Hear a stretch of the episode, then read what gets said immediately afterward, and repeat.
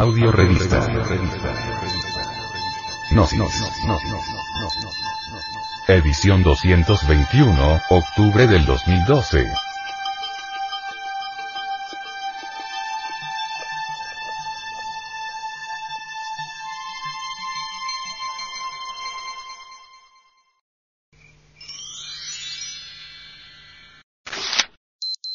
Los mandamientos 11 y 12. Acerca de los mandatos divinos 11 y 12, el venerable maestro, Samael Aumeor, dice con gran verdad.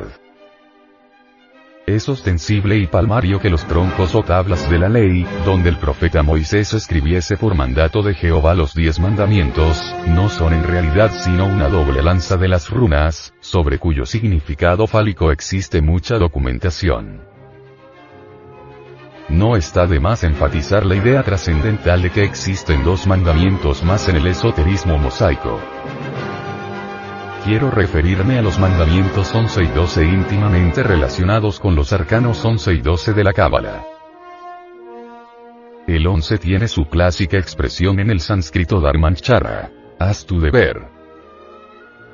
Recuerda hermano oyente, que tú tienes el deber de buscar el camino, angosto, estrecho y difícil, que conduce a la luz. El arcano 11 del tarot ilumina este deber. La fuerza maravillosa que puede dominar y sujetar a los leones de la adversidad es esencialmente espiritual.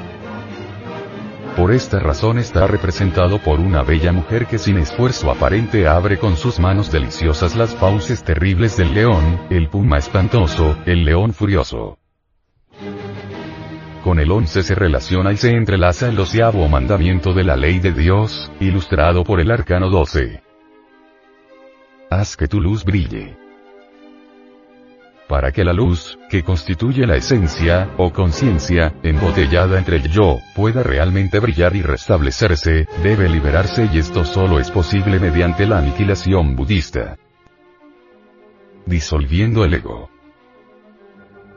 Necesitamos morir de instante en instante, de momento en momento. Solo con la muerte del ego adviene lo nuevo. Así como la vida representa un proceso de gradual y siempre más completa exteriorización o extroversión, igualmente la muerte del yo es un proceso de interiorización graduativa en el que la conciencia individual, la esencia, se despoja lentamente de sus inútiles vestimentas, al igual que estar en su simbólico descenso, hasta quedar enteramente desnuda en sí misma, ante la gran realidad de la vida libre en su movimiento.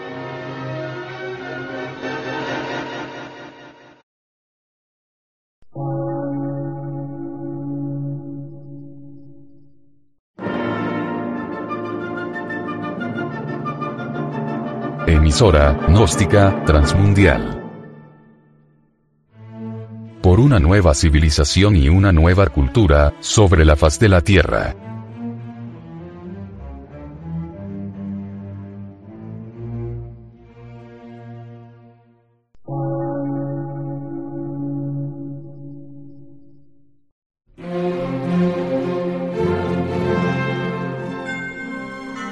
Medio de radiodifusión. Científico, artístico, místico y filosófico.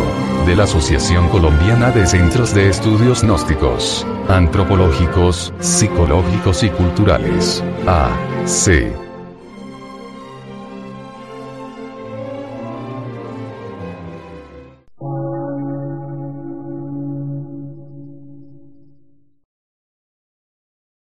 Lectura en movimiento. Difusión sin fronteras.